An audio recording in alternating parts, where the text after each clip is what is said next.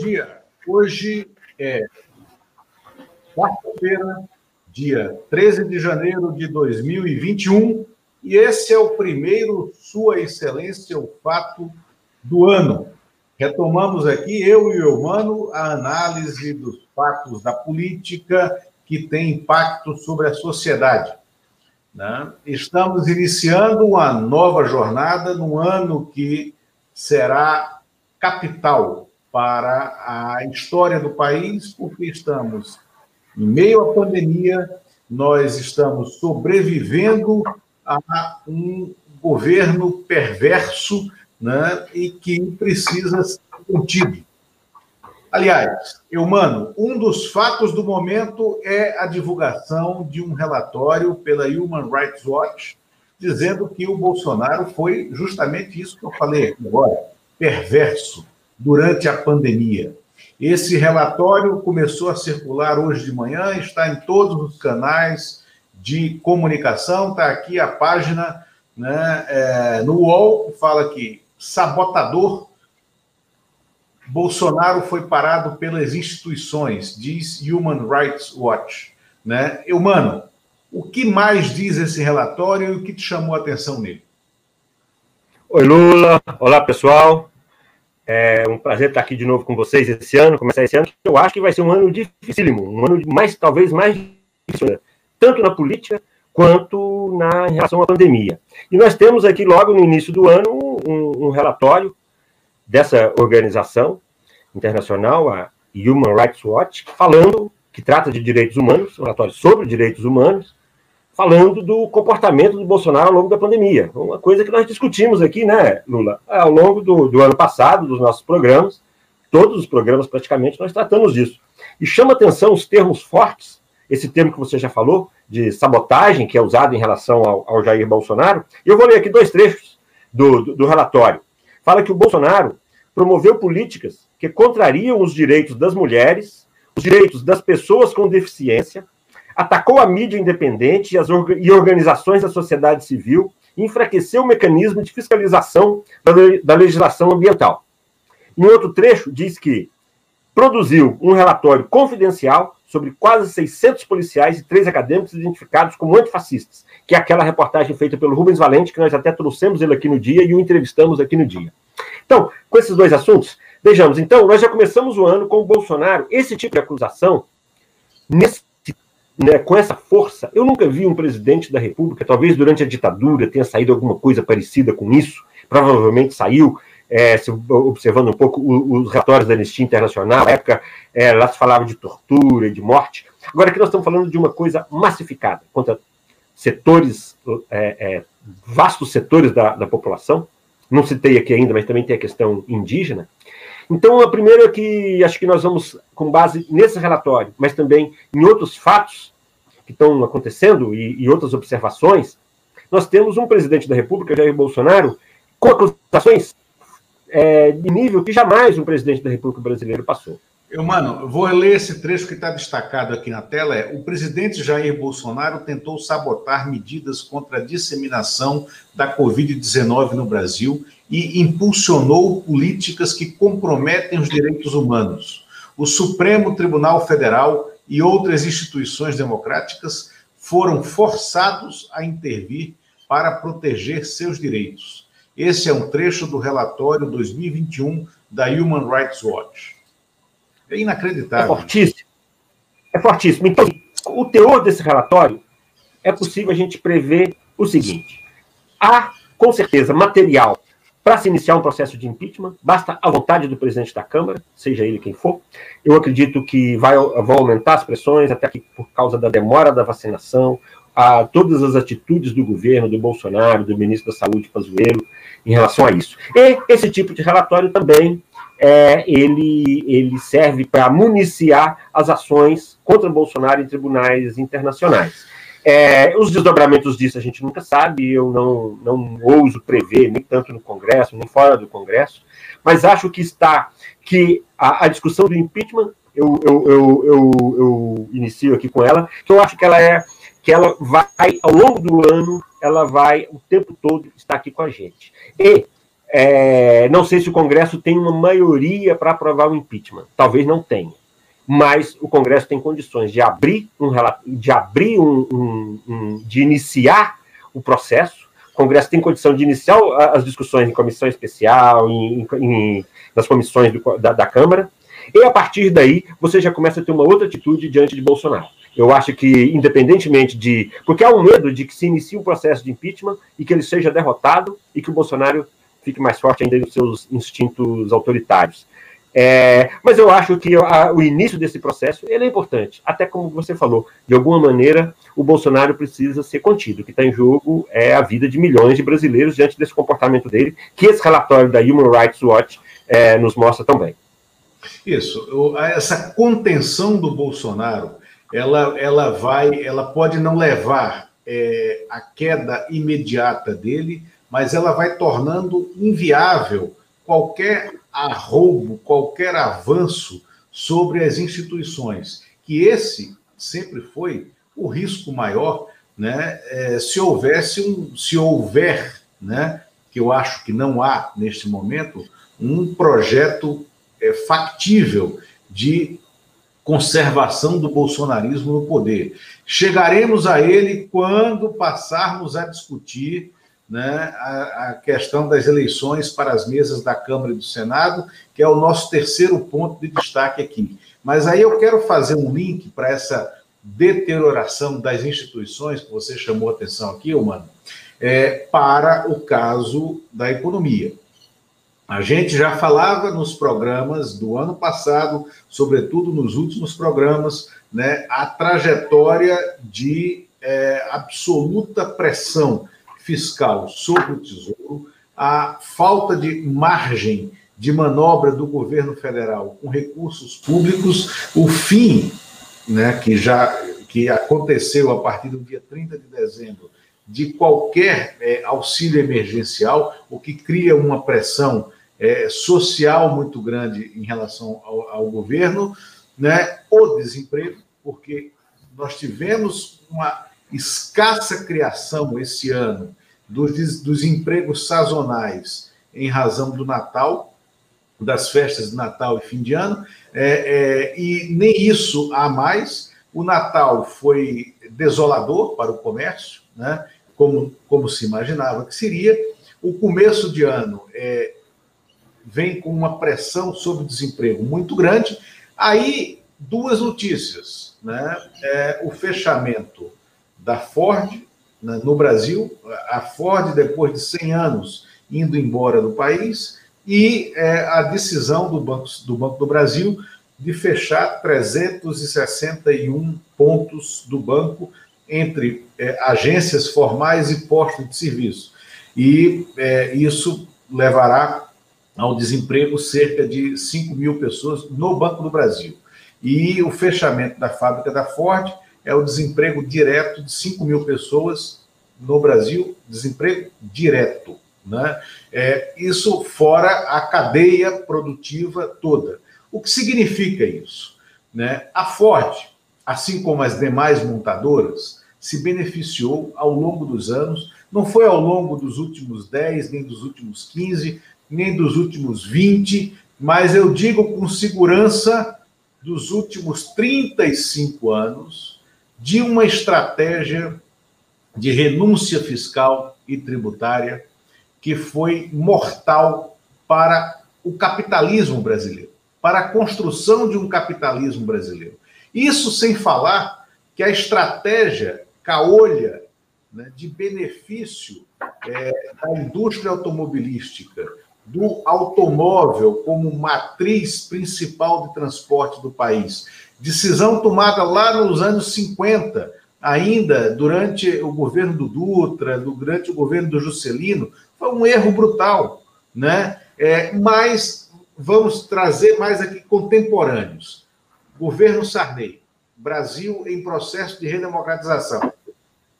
É, a, o nosso núcleo industrial né, a, nossa, a nossa burguesia industrial emergente estava no nosso cinturão né, é, das montadoras, das metalúrgicas do ABC em São Paulo, né, que gerou uma tensão social produtiva e interessante que levou à queda da ditadura, que produziu maior, a maior liderança sindical brasileira, que foi o Lula, que virou presidente da República. Né? É, esse movimento sindical das montadoras, ele está inscrito na história do país, mas ele, ele, é, é, é, ele corrompeu a nossa estratégia de desenvolvimento. E aí o Estado brasileiro passou a conceder favores a essa indústria automobilística na forma de renúncias fiscais. Só nos últimos 20 anos, a Ford recebeu 15 bilhões de reais em renúncias fiscais. Só no ano passado, durante o governo Bolsonaro, a indústria automobilística brasileira, e não só a Ford, recebeu 6 bilhões e 300 milhões de reais em renúncias fiscais. No ano de 2018, durante o período do Temer, que, que, que fez a chamada Rota 2030, que era um projeto industrial é, aonde o governo entrava dando benefícios fiscais e a indústria automobilística entrava se comprometendo a manter empregos e já está descumprindo esse compromisso agora. Então, em 2018, o Temer deu 5,9 bilhões de reais em renúncias fiscais para a indústria automobilística. A Ford, ela tem um problema no mundo, porque a Ford não se modernizou. A Ford, das grandes montadoras, é talvez a mais atrasada no desenvolvimento de veículos que não sejam a combustão é, é, é com derivados do petróleo, né? É, veículos elétricos. Né? A Ford, em razão disso, ela está sendo pressionada para se reduzir no mundo. A Ford anunciou o fechamento de outras unidades fabris na Europa né? e o fechamento de 12 mil postos de trabalho na Europa. Por quê? Porque ela não tem hoje um portfólio de produtos interessantes para esse novo mundo que exige o transporte compartilhado, que exige é, o, o, transporte com combustível é, é, é com, um, um, impacto ambiental menor, né? combustíveis renováveis ou elétricos, entendeu? Que não deixem é, outros componentes aqui. No Brasil, a Ford chegou a disputar é, é, com o carro né, o carro mais vendido do, do Brasil durante anos. Ela, em 2020, foi a sexta montadora em vendas. O, o, a participação da Ford no market share dos carros brasileiros foi de 7%, né, uma queda brutal. Ela foi ultrapassada há muito tempo pela Renault, né, é, é, pela Volkswagen, nem se fala, pela Fiat, né, pela GM. Então a Ford ela já era uma indústria em decadência, mas ela tem plantas industriais que foram montadas e que foram equipadas com recursos públicos, recursos públicos doados pelo Estado brasileiro por municípios como Taubaté, em São Paulo, e Camaçari, na Bahia, né? e que foram doados a partir das renúncias fiscais. Então, eu, mano, eu acho que com uma posição política nesse momento, com essa decisão da Ford, depois de ela romper o compromisso né, de, de manter empregos durante a pandemia, porque estava recebendo benefícios fiscais, né, e em razão de todos os benefícios fiscais que ela recebeu ao longo dos anos, eu acho que uma posição política tinha que se brigar pela nacionalização dos equipamentos, das fábricas, das unidades fabris da Ford. Isso não significa que o Estado brasileiro vai produzir carro, mas significa o seguinte: você quer sair agora? Deixa aqui o que você recebeu de graça do Estado brasileiro, do município de Taubaté, do Estado de São Paulo, do município de Camaçari, do Estado da Bahia. E aí vamos discutir com aquilo na mão, o que fazer, porque você pode redirecionar essas unidades fabris para produzir é, outro tipo de automóvel, que seja para transporte público, é, que seja para transporte elétrico, mas o fundamental é dizer: Ford, nós não somos idiotas. Né? Nós investimos em vocês também, dentro de uma estratégia de desenvolvimento nacional, e você rompeu esse pacto conosco.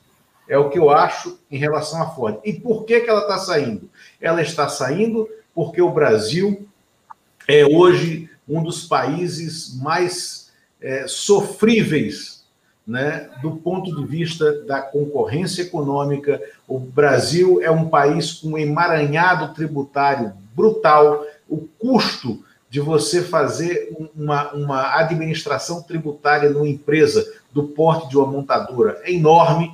Né? É, o custo de você refazer os seus cálculos de investimento todos os anos, porque o governo não tem uma política uma estratégia de desenvolvimento permanente, o custo de você ter que negociar toda vez um ponto, ponto a ponto com o governo, porque você não tem um projeto nacional né, de longo curso, é brutal. Então a Ford ela está saindo por defeitos do governo, ela está saindo por canalices executivas da própria empresa, por erros industriais da própria empresa. Agora, nós não podemos assistir a essa saída da Ford é, de maneira plácida. Nós temos que reagir enquanto federação, enquanto Estado, enquanto sociedade. E uma das formas de reagir é discutir por que não nacionalizar né, esse aparato industrial da Ford? Porque ele foi pago com dinheiro brasileiro, com dinheiro dos impostos? Olha, eu acho que eu acho que vale a discussão. Sim, a, a, a Ford ela, ela deve aí uma, uma, uma, circunstância toda aí para, para os brasileiros. Agora, isso em algum dia ia acontecer, né? Ah, esse modelo, como você falou, esse modelo de automóvel, petróleo, isso é um modelo que tem tem o fim está próximo. Isso é, tanto é que o mundo todo já, já vai para carros elétricos, você já tem outras maneiras. E no caso do Brasil, aí eu quero fazer uma crítica a todos os governos, faço essa crítica muito também aos governos do PT.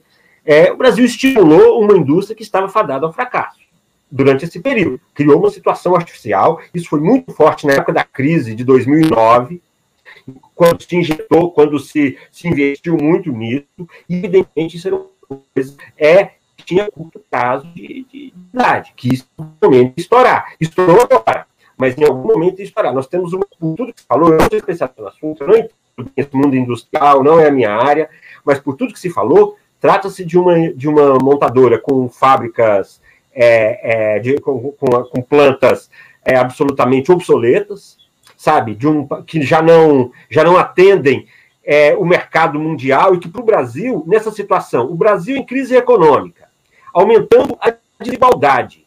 Você investir em automóvel é, que vai transportar duas, três, quatro, muitas vezes uma só pessoa. Então, assim, por si só, isso tem que ser revisto. É, essa proposta de que se tirar de alguma maneira, se recuperar da Ford parte do que foi investido nela para que ela produzisse aqui no Brasil, de qualquer maneira, isso tem que ser feito, eu acho. A proposta de nacionalização, eu não sei como funcionaria isso, tem ideia, mas eu me lembro, por exemplo, que quem foi bem sucedido nisso foi o Evo Morales.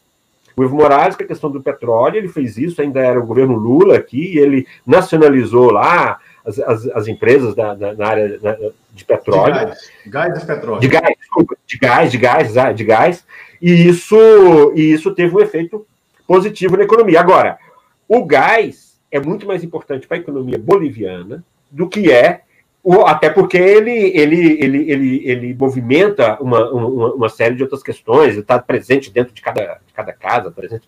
É diferente de você ter esse modelo aqui obsoleto nosso, que está. Então, assim, acho que tem que se pensar nisso. Não vejo hoje no governo Bolsonaro, não vejo nenhum tipo de, de, não vejo esse tipo de pensamento, de preocupação de olhar para frente. Acho que nós estamos olhando muito para o passado, para o presente nessa questão, e acho que é isso. Acho que é um modelo fracassado que nós temos que, que repensar isso. É ferrovias, é ônibus, transporte público, coletivo, que é a saída do Brasil. Ou então nós vamos, com o empobrecimento da população, nós vamos ter cada vez mais automóveis e cada vez menos gente para comprar. Não vai fechar essa conta. Exatamente, exatamente. Mano, é, um terceiro tema da semana e que repercutiu muito, inclusive, no seu, é, é, no seu perfil de Twitter, É, começou no domingo com o César Maia fazendo um alerta né, pelo Twitter num vídeo, né, a estratégia de empoderamento das polícias e, e, e, transformar independentes as polícias militares. Né? Na segunda-feira, o Estado de São Paulo deu um furo jornalístico mostrando que dois projetos tramitavam silenciosamente no Congresso, né, é, tirando dos governadores a autoridade sobre as polícias militares, instituindo a patente de general para as polícias militares, né, criando um foro nacional de segurança pública e vinculando as polícias civis ao Ministério da Justiça em Brasília, dando mandato de dois anos, né, independente da vontade do governador, né, para os comandantes das polícias militares e criando, então, uma milícia nacional integrada pelas polícias militares. Polícias militares que, em diversos estados, são a origem das milícias, que são criminosas. Milícias que praticam crimes, como no Rio de Janeiro. Milícias que são a força armada e oculta no submundo do crime do Rio de Janeiro, mas são a força armada do bolsonarismo, dada a relação estreita que ele tem né, com é, esses comandantes de milícia e que são criminosos. Né? O Bolsonaro participou já de dezenas de formaturas de policiais militares em diversos estados da federação. Na hora que eclodiu essa informação, e o, o, o César Maia fazia uma advertência muito pertinente, lembrando que no Chile, o golpe de 1973, liderado pelo Pinochet, e ele estava lá, ele estava, é, ele tinha sido caçado no Brasil, estava exilado no Chile e já integrava o grupo que estava criando é, a CEPAL, né, o, o, que é o Conselho Econômico para a América Latina. O César Maia era um jovem economista integrando aquele grupo, né, militando à esquerda, ele sempre teve uma proximidade grande com o brisolismo, com o trabalhismo, né? Depois ele foi que ele fez a migração para o PFL e hoje tem. Mas o César Maia observou que ah, o golpe de 73 só foi bem sucedido porque o, o Chile unificou as polícias eh, eh, municipais, criando a força dos carabinieri, que foi uma força paralela ao exército, e aí ele conseguiu fazer uma cunha com uma, uma, um efetivo maior que o próprio exército, que pressionou né, o Allende. E é, excelente observação dele em relação à realidade do que poderia estar acontecendo aqui. Agora de manhã, os generais brasileiros já repudiaram a ideia de se criar a patente de general para as polícias militares. É claro, né, eles serão contra. Eu não vejo, é, uma vez que o holofote foi colocado sobre esse projeto, eu não vejo possibilidade de ele ser aprovado, porque a oposição a ele é muito grande. E, e aí vem o mérito do Estadão ao revelar o fato, né, na segunda-feira. É colocar o holofote sobre algo que estava é, se disseminando no submundo, no subsolo do Congresso Nacional. E, de repente, poderia ser aprovado e, e assustar a todos já como fato consumado.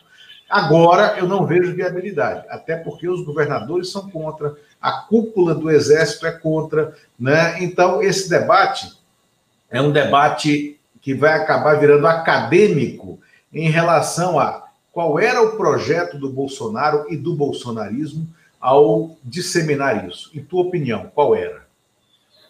Olha, o Bolsonaro ele, ele tem mais o comportamento, ele, ele se identifica muito mais com os policiais militares do que com o exército, né?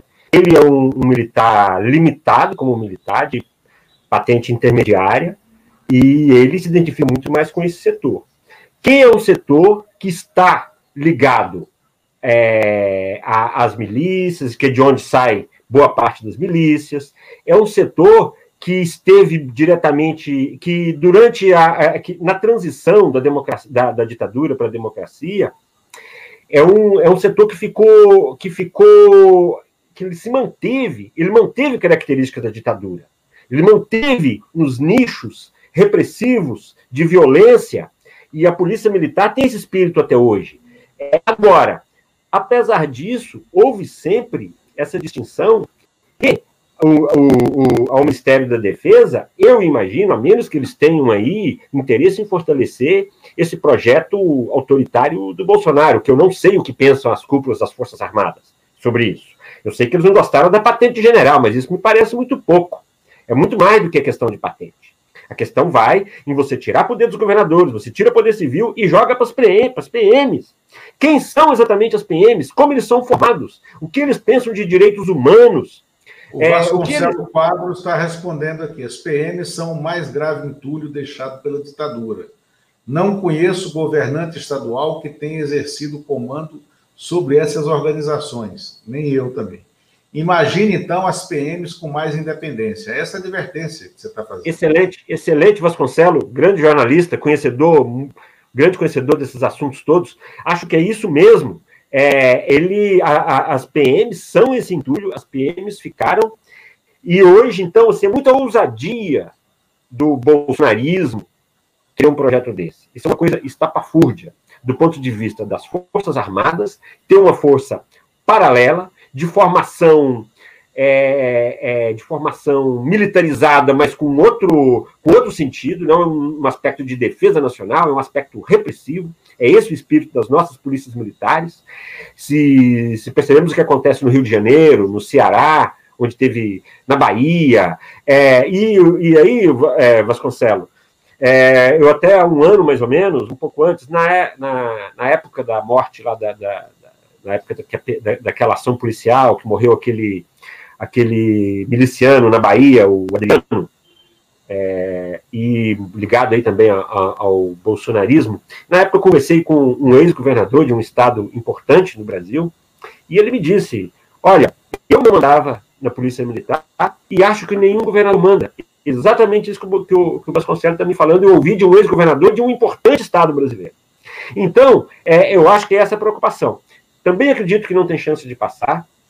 É, agora, o que não significa que, por exemplo, que caso é, seja o, um candidato do Bolsonaro, por exemplo, a, a vencer na, na, na, presidência da Câmara, por exemplo, aí, o, o, Arthur Lira. Talvez o Arthur Lira coloque, queira, mesmo sem chance, coloque isso entre os assuntos a serem discutidos, a serem debatidos, comece a priorizar esse tipo de assunto, mesmo que não aprove, você puxa o debate nacional a pequeno debate nacional, desvirtua o debate sobre segurança nacional. As PMs deveriam, ao contrário, deveria estar sendo retirado do poder das PMs. As PMs fracassam na segurança pública brasileira. É só ver a quantidade de assassinatos que nós temos.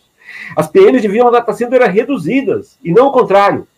É, então, acho assim, esse projeto vai na direção contrária do que se espera de um país mais civilizado, se espera, inclusive, de um país em que as instituições é, cada uma tenha o seu nicho e que elas não sirvam para desestabilizar. As, instituições, as instituições têm que estar muito bem consolidadas, com suas atuações muito bem divididas, e vamos tentar pacificar o país e não piorar. Eu porque mano, isso vem eu com aumento das armas, só, só, só, só concluindo, isso vem junto com facilidade de aquisição de armamentos, isso vem junto com, com, com vários, assim, com essa radicalização política, isso não tem, isso não é feito pra, com boas intenções, evidentemente. Pois não, Lula? Eu mando, não, só um Bolsa Memória aqui, é, para os nossos telespectadores, né, ouvintes, né?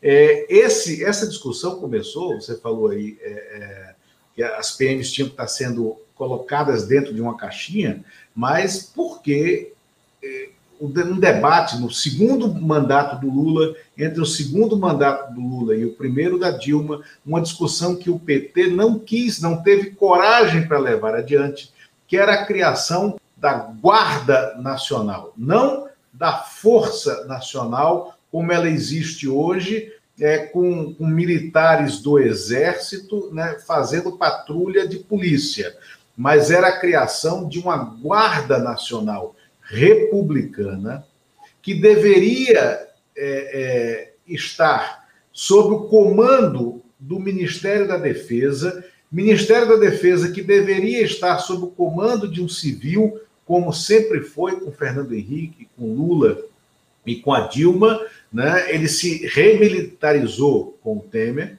né? É, e essa Guarda Nacional seria comandada pelas Forças Armadas, mas integrada por policiais militares também, né? mas com um objetivo único e específico de preservação das fronteiras e da segurança nacional. Seria para o combate à, à droga, né? ao tráfico de drogas e armas, ao policiamento das fronteiras, ao policiamento das áreas vulneráveis nas grandes cidades, mas como Guarda Nacional Republicana, e não como criação de uma milícia incontrolável, né, é a partir da qual os governadores perderiam o seu poder.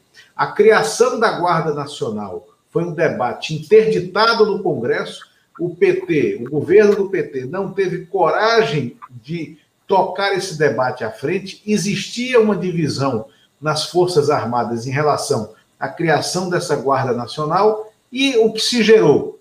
Essa corrupção da ideia, que é isso que foi revelado esta semana. É? Lula, vamos é... falar um pouquinho de eleição na Câmara e no Senado? Vamos nessa. O que você acha? Eu, eu, queria, eu queria te ouvir, exatamente. Comece. Ô Lula, eu vou falar sem nenhuma paixão, sem ordens de preferência, nem nada. Eu tô, eu tô achando muito interessante a movimentação do PT. É, o PT, eu acho que ele, ele desnorteou um pouco aí os adversários dele, desnorteou inclusive os petistas porque o PT. Deixou, deixou, dois... deixou, a esquerda indignada e a direita perplexa, né? como disse o Collor um dia, como disse o Collor ao, ao baixar o, o plano, é. plano. Plano Collor, né? Plano Collor. Plano Collor. É, plano Collor. É exatamente isso. Então, primeiro, né, na Câmara. Na Câmara, o PT, e eu acho isso positivo, o PT apoia o Baleia Rossi, que é filho do Wagner Rossi, talvez o maior amigo do Temer na política, e que é e o Temer o grande beneficiário e coautor aí do, do, do, das articulações que levaram à queda da Dilma. Então, e o PT passou por cima disso, e eu acho isso é uma novidade no PT. É uma novidade porque o PT não costuma apoiar candidatos quando não sejam dele próprio em situações de, de poder de fato, é a situação da, da presença da Câmara. Tem, tem casos raros. Uma vez o PT apoiou a eleição do Temer, teve uma frente ampla do Temer, acho que em 99, se não me engano, em que estavam todos esses partidos que estão aí, com o Baleia hoje, uma frente absolutamente ampla né, no, no, governo Fernando Henrique. Mas é, era uma situação de distribuição dos cargos, era uma coisa, uma coisa mais ampla. Diferente agora que é uma situação de confronto com o Bolsonaro, que eles optam pelo Baleia Rossi. Então, achei esse movimento interessantíssimo, não sei quem vai ganhar. Acho até que, diferentemente do que se diz, acho que o Baleia leva uma certa vantagem, é, não vi ninguém dizer isso, estou falando isso por pura impressão minha, mas ele tem uma aliança maior. Quem vai ter que gastar saliva para buscar voto é o outro, para quebrar essa aliança e para puxar as traições.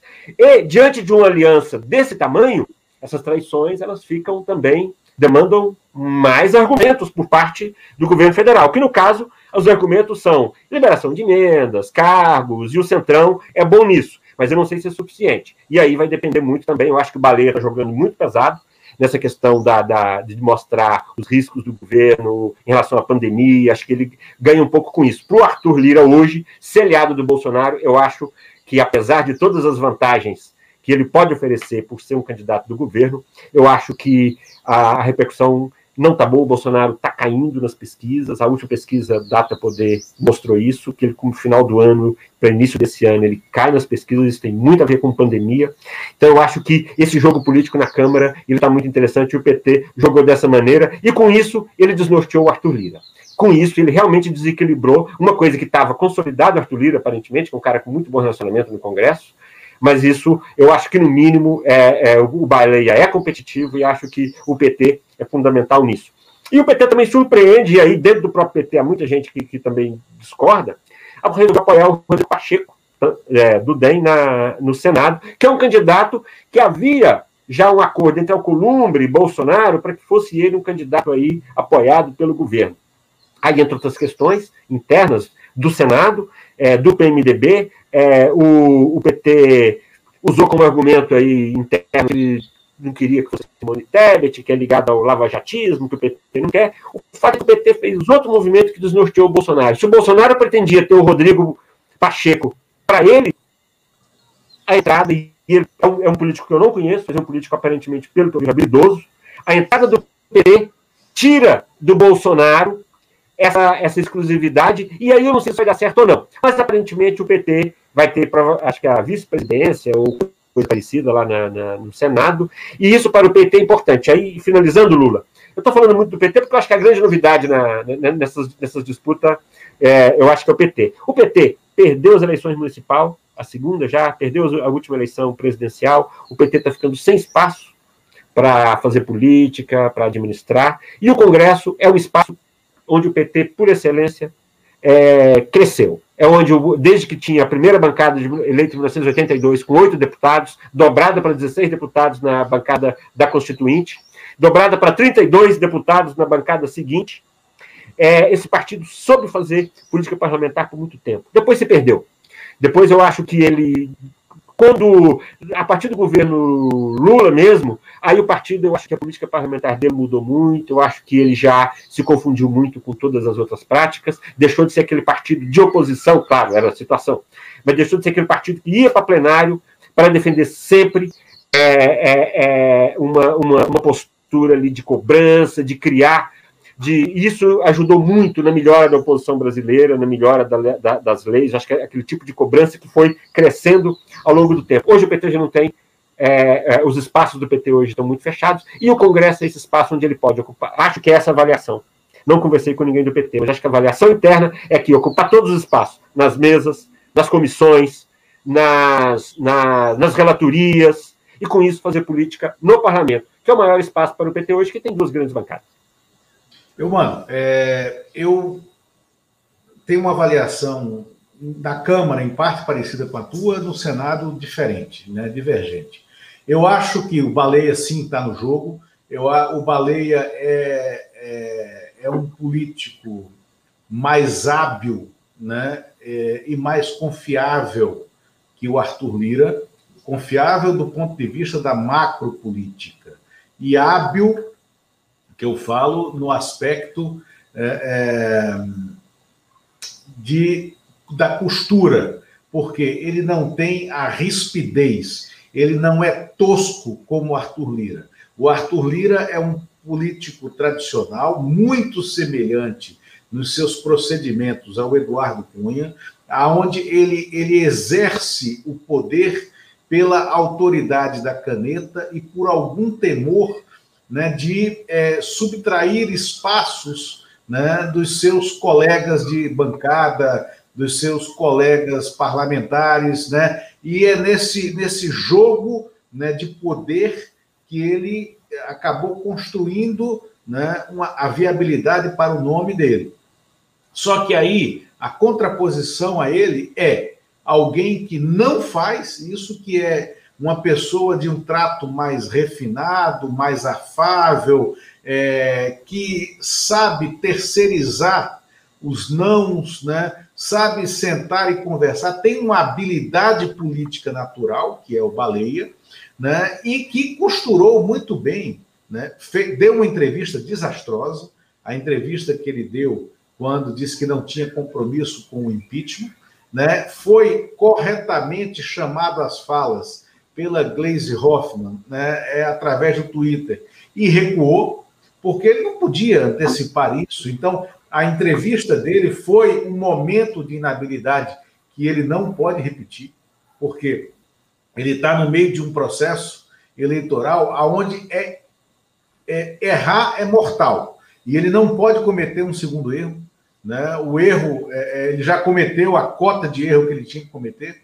Né? Então, ele, ele, ele conseguiu costurar uma lealdade dentro do PT maior, né, e conseguiu superar também é, esse, esse, esse rótulo de ser um filhote do Temer. De fato, né, ele é uma pessoa muito próxima ao Temer, e o Temer, de fato, foi o personagem que urdiu o golpe parlamentar de 2016. Né? Mas ele conseguiu colocar isso numa outra prateleira. E uh, o surgimento da candidatura dele na Câmara enfraqueceu e matou a candidatura né, dos três, né, que o, o, o Bolsonaro chamou de meus três mosquiteiros, e que eu chamaria de, podia ser os três porquinhos, né? O Eduardo Braga, o Eduardo Gomes e o Fernando Bezerra Coelho, no Senado, esses três senadores do MDB que ficaram inviabilizados pelo movimento do Baleia na Câmara, eles se tornaram inviáveis no Senado como candidatos à presidência. E aí, o MDB, para continuar sobrevivendo no Senado, teve que aceitar a candidatura que é contracíclica da Simone Tebet. Por que contracíclica? Porque ela é uma mulher do médio clero, ela não faz parte do comando partidário, ela enfrentou esse comando partidário e venceu internamente a disputa. É... E ela agora é candidata. E para o Rodrigo Pacheco, que é um político é, com uma tradição familiar, neto do Rondon Pacheco, é, com uma tradição pessoal, foi presidente da CCJ da Câmara e um excelente presidente da CCJ da Câmara. É, foi presidente da CCJ da Câmara e exerceu o mandato com independência, porque foi no período do Temer. E pela CCJ passaram as duas denúncias do Janot é, que acusavam o Temer corretamente dos crimes que ele cometeu né, naquele processo de corrupção com a JBS. Né, e o Rodrigo Pacheco, pressionado a segurar os processos na CCJ, não segurou, colocou em votação os relatórios, eles foram aprovados e o, o, a denúncia foi para o plenário. Foi o plenário que não deu prosseguimento às denúncias. Mas aquilo não morreu no colo do Rodrigo Pacheco e ele atuou como um presidente de comissão de Constituição e Justiça de fato, e não como um jagunço do Palácio do Planalto. O, o Rodrigo Pacheco tem uma formação jurídica muito boa e é alguém que preza pela sua biografia. Tem um projeto político, que é se eleger governador de Minas conseguiu construir, inclusive, elogios do líder do PT a ele, e o PT fechou até, até aqui, o PT está fechado com ele, o Rogério Corrêa, que é de Minas Gerais. Então, ele, ou seja, ele está revelando uma habilidade mineira né, é, muito interessante. Né? Então, eu acho que ele. É, ele, ele, ele é uma novidade na política, mas eu também vejo a Simone Tebet como no cenário macro, né, pelo fato de termos o governo Bolsonaro, uma personagem interessante se ganhar contra o Palácio do Planalto. Primeiro por ser mulher. Seria só uma correção. Só uma correção. É, são dois Rogérios diferentes. O Rogério líder no Senado é de Sergipe.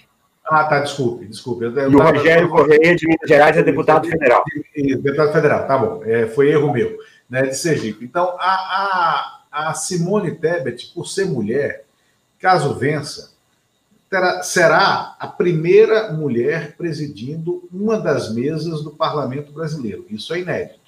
E isso acontecer num governo de cafajestes, cafajestes mesmo, cafajestes na, na acepção é, é, lata da palavra.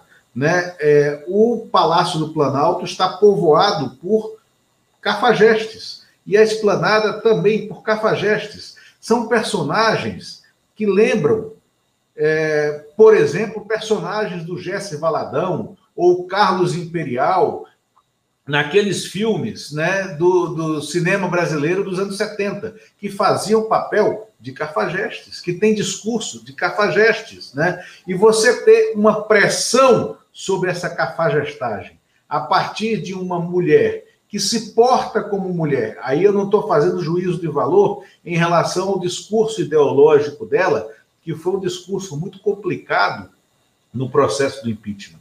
A Simone Tebet, no processo do impeachment, ela fez um discurso que incomodou muito, né? não só por questões, por aspectos de gênero, mas por aspectos do direito. Né? Ela avançou muito no seu discurso e criou e deixou feridas na esquerda. Mas eu acho que a gente está num momento, não está se discutindo uma, uma, uma disputa entre ela e algum personagem de esquerda, entre ela e o Rodrigo Pacheco, que, como eu falei aqui, tem virtudes né, na sua, na, no seu exercício do mandato e na forma como ele exerce o mandato, na sua visão política. Então, eu acho, mano, que no Senado o jogo voltou a ficar aberto com essa escolha contracíclica do MDB pelo nome da, da, da é, Simone Tebet. É, e aí, Lula, eu acho uma coisa muito interessante no Senado é que lá, de fato, está havendo uma renovação, né? Porque o Rodrigo Pacheco é um político novo, é um político, ok, é neto do Rondão Pacheco, mas é um político novo, é um político que aparece com trajetória própria, ninguém nem lembra mais quem é Rondão Pacheco, é, foi governador de Minas nos anos 60, uhum. já durante a, a ditadura, é, e a Simone Tebet, que também é filha de político, mas não é ligada aos caciques do, PM, do, PM, do MDB. Na eleição passada para a presidência do Senado, ela já, ela já enfrentou essa, esse grupo interno e acho que e acho que essa é uma boa novidade no Senado. Que vamos lembrar, o Senado é um lugar de políticos mais experientes, muitos ex-governadores, e agora essa que por muito tempo esteve com políticos muito tradicionais que tiveram uma influência até excessiva dentro do Senado, como José Sarney, Antônio Carlos Magalhães, Renan Calheiros, pessoas que tiveram comportamentos de, de, de meio dono do, do Senado. Então, acho que agora acho que tem aí uma, uma renovação interessante, que na Câmara também são dois políticos relativamente jovens, embora o, o, o Arthur Lira seja um, um, um, político um pouco mais, né, um pouco menos. Né, o, o Baleia até uma, parece é uma boa surpresa. Baleia, Baleia é um político. Eu nunca conversei com Baleia, mas ele é um político que parece que, como você falou, parece que é de bom trato, de boa conversa. Vamos, e... falar uma coisa, vamos falar uma coisa. É, a renovação está acontecendo, mano. Todos quatro, o Arthur Lira, o Baleia, a Simone e o Rodrigo Pacheco, são mais novos do que a gente. Então está acontecendo uma renovação. É como eu sempre digo, você está ficando velho, mano. tá certo. Tá tendo renovação, Lula. Tá tendo renovação. Então, acho que é isso, tá? Eu acho que eu queria só repetir, acho que nós teremos um ano agitadíssimo pela frente.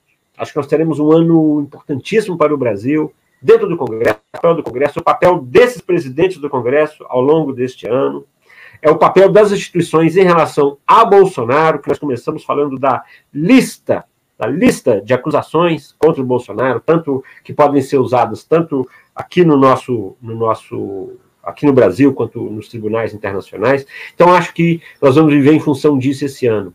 E eu só queria fazer um registro, Lula, aqui no final, é, lamentar aí a, a, morte do Maguito Vilela, é, eleito prefeito de Goiânia, já doente, já hospitalizado, um político muito conhecido aqui de Brasília é, que foi deputado federal, foi senador, foi, foi governador, e, e, que por aí mais de dois meses esteve hospitalizado, e que isso mostra o quanto essa doença ela, ela é cruel e ela, e ela veja, é, o Maguito tinha todos os recursos possíveis para sair dessa, dessa doença e não saiu. Então, o Brasil perde um político experiente, um político interessante, eleito, né, perde um mandato inteiro, é, e aí é só essa, essa observação final que eu queria fazer. Isso mostra aí o quanto essa pandemia aí tem a, os males que essa pandemia ainda, ainda podem nos causar. Ainda pode nos não causar. Não é isso, não acabou. Eu, mano, muito obrigado para quem nos seguiu até aqui, um bom público nessa retomada, muito obrigado. Sexta-feira, às 11 horas, voltamos e já digo a vocês, estamos pensando em modificar o horário né, do Sua Excelência o Fato, é, torná-lo um programa três vezes na semana, às segundas, quartas e sextas, e não apenas às quartas e sextas, e mais cedo, e vamos consultar vocês, vamos fazer uma enquete em nossas redes para saber se concordam com o horário, mas ele estará sempre gravado, né? É, será sempre possível né, é, é, é, recorrer a ele a partir dos programas gravados. Né? Muito obrigado, até logo e até sexta-feira. Bom dia. Bom dia, pessoal. Obrigado.